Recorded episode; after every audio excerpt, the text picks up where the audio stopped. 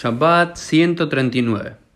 Este DAF, esta página del Talmud, comienza con una cita de Rabbi Yossi ben Elisha, que dice lo siguiente: Imra ita dor rabot baot alab. Si viste una generación en la cual muchos dolores, muchas angustias, muchas aflicciones sobrevienen sobre eh, aquella generación, tse uvdok bedayene Israel, ve y mira, investiga a los líderes del pueblo de Israel.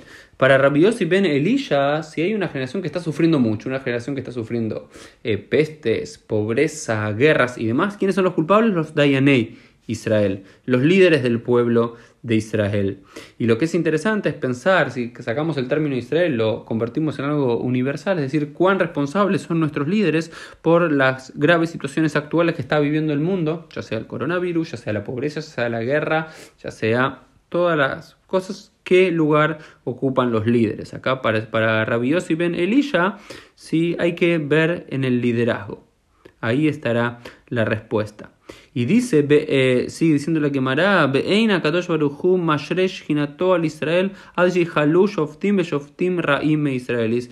El santo bendito sea, no reposará su presencia sobre el pueblo de Israel hasta que no sean terminados y exterminados todos los malos líderes en cada una de sus posiciones del pueblo de Israel. Lo, único, lo mismo podemos pensar, lo, lo, mismo podemos pensar que tiene que ver con el mundo. El mundo no va a estar redimido, el Dios no va a poder estar en el mundo a menos que los líderes que le hacen tanto mal al mundo en su egoísmo, en su afán por el poder y demás, no, no lo hagan.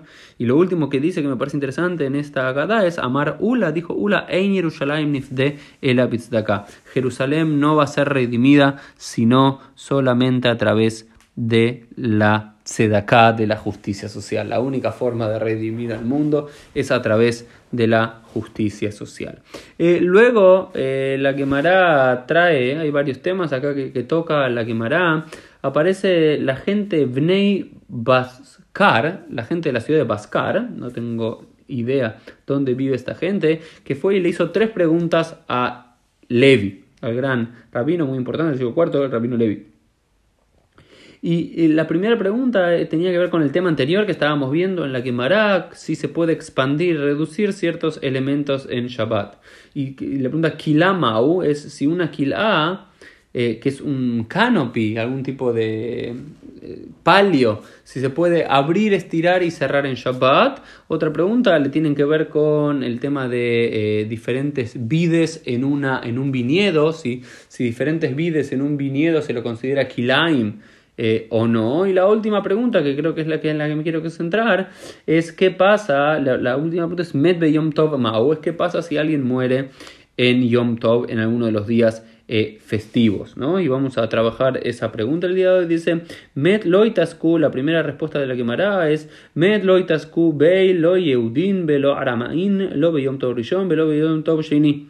Dice, la primera respuesta de la quemará es, si alguien, si un, alguien muere en Yom Tov, ni un judío ni un no judío se ocupa de su entierro. Ni en Yom Tov Rishon, ni en el primer día de Yom Tov, ni en el Yom Tov Sheni, en el segundo día de eh, la fiesta de las diásporas. Esta es la primera respuesta de la quemará, pero eh, la cámara dice, ¿Ini? ¿Ini? Es una gran pregunta. La cámara dice, ¿acaso eso está así?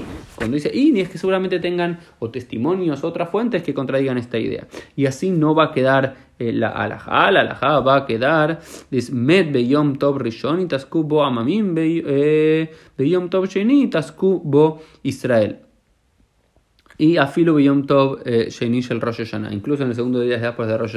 ¿Cómo queda la alajá? En términos teóricos de la Ja queda que si alguien fallece en Yom Tov y tiene que ser enterrado en Yom Tov, que por algún motivo no se puede retrasar su entierro y demás, el primer día de Yom Tov tiene que ser enterrado por no judíos. Mientras que eh, si es eh, necesita ser muere y tiene que ser enterrado el segundo día de Yom Tov, el segundo día de Yom Tov no tiene tanto peso, por decirlo de alguna forma, en el Ajá como el primer día de Yom Tov, por lo cual judíos pueden ocuparse en su entierro transgrediendo ciertas cosas de, Yom Tov, pero no todas. Lo que es interesante es que esta no es, esta es la alhaja teórica, como queda en los demás, no es la alhaja práctica.